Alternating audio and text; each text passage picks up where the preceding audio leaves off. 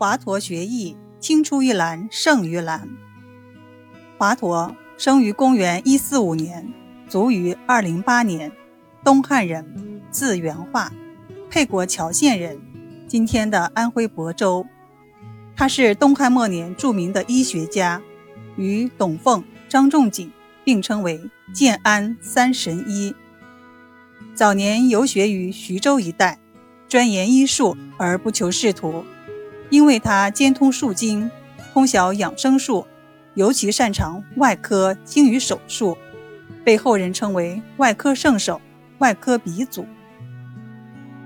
华佗小的时候，父亲教书，母亲在家养蚕织布。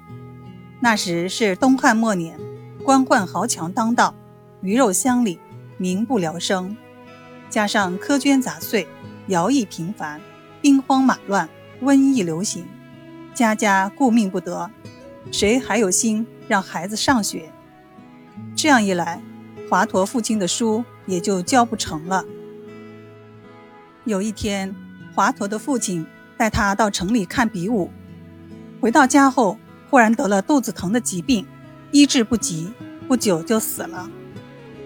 华佗娘俩悲痛欲绝，设法把父亲安葬后，家中贫困的更是无法生活。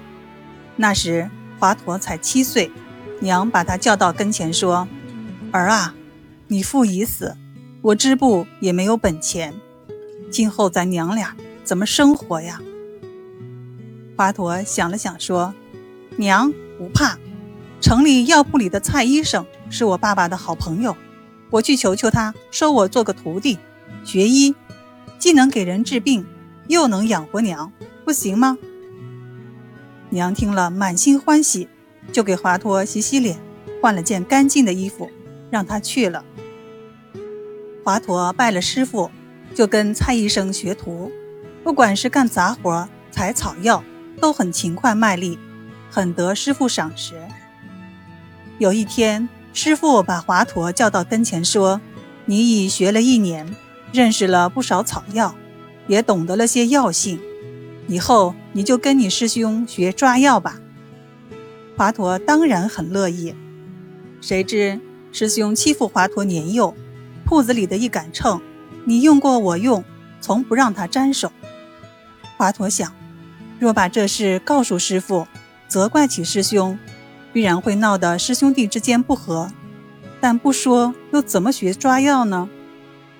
俗语说：“天下无难事，只怕有心人。”华佗看的师傅开单的数量，将师兄称好的药逐样都用手掂了掂，心里默默记着分量。等闲下的时候，就用秤称一称，对证一下，这样日久天长，手练熟了。有一回，师傅来看华佗抓药，见华佗竟不用秤，抓了就包，心里很气愤，顿时怒形于色，严厉地责备华佗说。你知道吗？抓药是人命关天的大事，你这个小捣蛋，我诚心教你，你却不长进，就这样随手就抓。你知道药的分量吗？这岂不是拿人的性命开玩笑？拿错了药会死人的。华佗笑了笑说：“师傅错不了，不信你称称看。”蔡医生半信半疑的拿过华佗包的药，逐一称了称。跟自己开的分量丝毫不差，他又开了个新药方，让华佗再抓几副，结果还是准确无误。师傅十分惊奇，反复询问华佗的好手艺是怎样练出来的。华佗见隐瞒不住，只好如实讲了。师傅听了，激动地说：“能继承我医道的，必定是华佗呀！”从此以后。便专心教华佗学医看病。有一次，丁家坑有个李寡妇的儿子在锅河里被淹了，李氏急得哭天嚎地的来找蔡医生。蔡医生见孩子双眼紧闭，肚子胀得像鼓，便叹气说：“孩子难救了。”李氏哭得死去活来。华佗过去摸了摸脉，医生对师傅说。孩子还有救。华佗叫人牵头水牛来，把孩子先扶在牛身上控出水，然后用双腿压住孩子的腹部，提起孩子的双手，慢慢一起一落活动着。大约一刻钟的功夫，孩子渐渐喘气，睁开了眼。华佗又给他开了汤药，把孩子治好了。于是，华佗起死回生的消息像风一样的传开了。